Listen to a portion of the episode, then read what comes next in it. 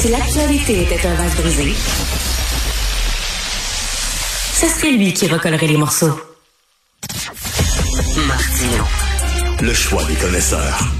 Alors, Reporters sans frontières a présenté son 21e classement mondial de la liberté de presse. Euh, cette semaine, nous allons en parler avec Alicia Miljour. Euh, vous savez qu'on a eu deux stagiaires euh, au cours des dernières semaines qui travaillaient très fort et qu'on aime beaucoup. il y a eu Léonie Porcier qui est avec nous et Alicia Miljour qui est avec nous. Elle est stagiaire à la recherche aussi. Elle est avec nous. Bonjour, Alicia. Bonjour, Richard.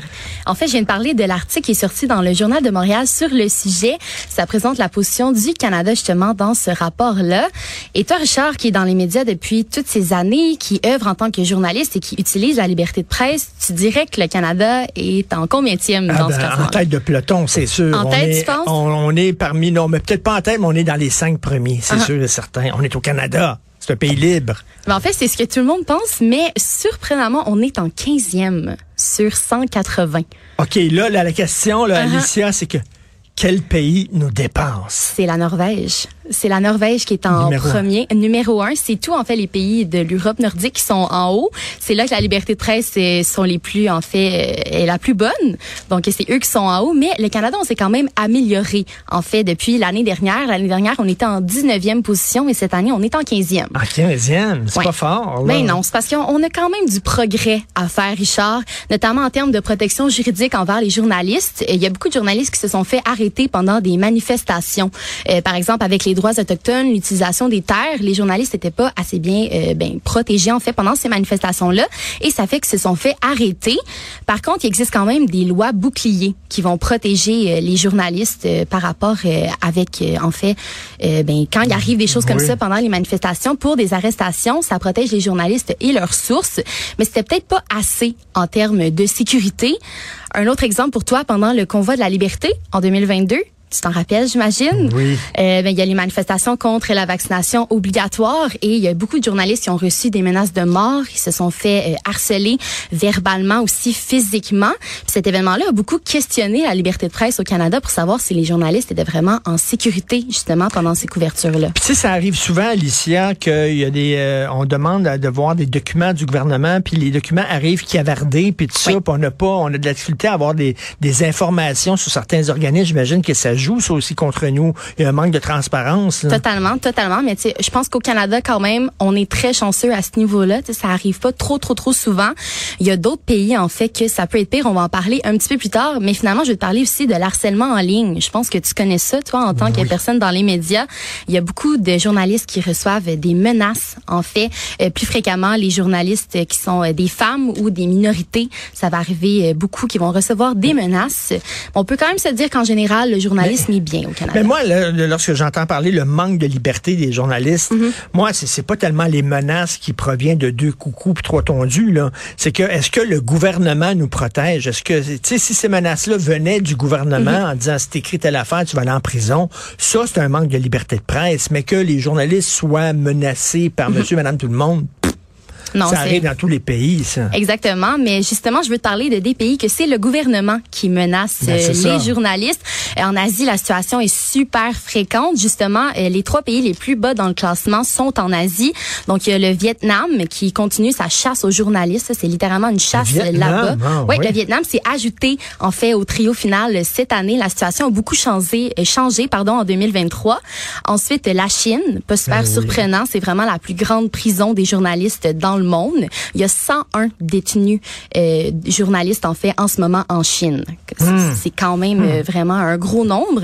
Et finalement, pas surprenant, ben la Corée du Nord, hein, on le sait, c'est ben euh, un des régimes les plus autoritaires au monde qui se spécialise dans la propagande. Donc les journalistes n'ont pas beaucoup de liberté de presse là-bas.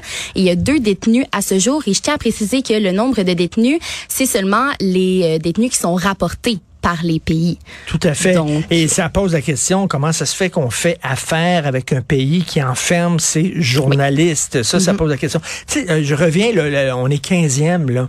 Puis bon, tout le temps, on est tout le temps dépassé par les pays euh, d'Europe du Nord, comme tu dis, parce que mm-hmm. ça a l'air le paradis, la Suède, la Norvège, ces pays-là. Bon, y a-tu des pays qui nous dépensent, qui t'ont surpris, toi?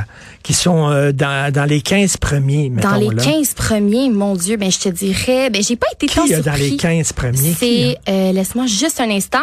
Tu sais, ça, ça va être tous les pays, euh, beaucoup d'Europe. Dans les 15 premiers, on a la Norvège en premier, ensuite l'Irlande en deuxième, le Danemark en troisième, sinon les Pays-Bas en sixième.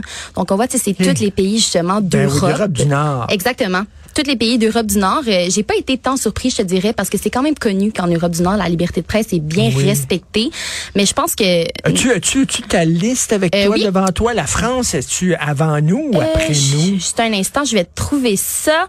la France serait... J'imagine... je, pense la France est après nous, si je me souviens bien. Correct. Ouais, donc c'est positif à, ce niveau-là. Et, attends une minute, la question, excuse-moi, les États-Unis. Les États-Unis sont assez bas, là, si je me rappelle bien. Euh, attends, je vais juste trouver ça en 45e.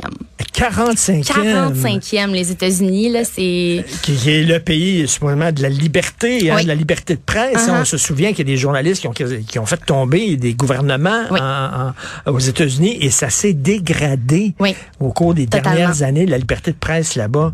Donc, euh, écoute, euh, l'Ukraine... Ben, il y a toute la situation. Oui, la Russie aussi également, 164e dans le classement sur 180, donc c'est pas super bon. Ils perdent neuf positions dans le classement cette année.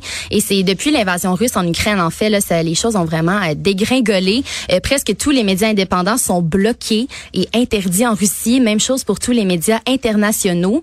Et tous les autres médias sont complètement censurés. En fait, les gens sont coupés du monde là-bas.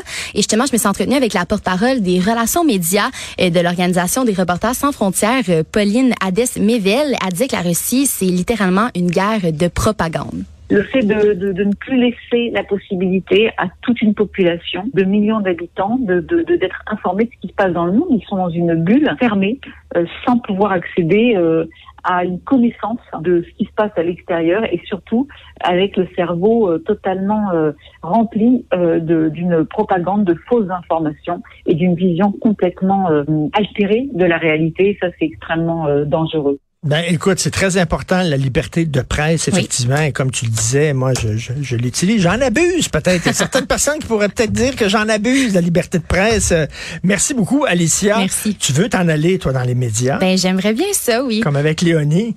Eh, c'est super bien. Alors qu'il y a plein de problèmes, la maison est en feu, puis il y a des gens qui, qui veulent rentrer dans la maison malgré l'incendie qui brûle en disant il y a des problèmes de médias, mais on veut y aller. On a besoin de relève, on a besoin de gens comme vous.